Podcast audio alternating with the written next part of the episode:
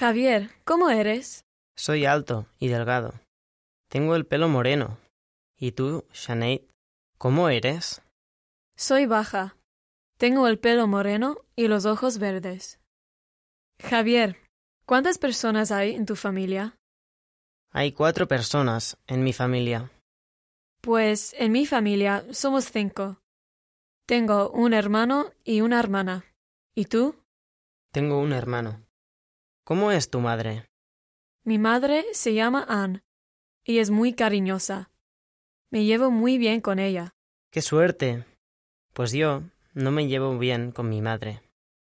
¿Y cómo es tu padre, Javier? Mi padre es muy divertido, pero es muy estricto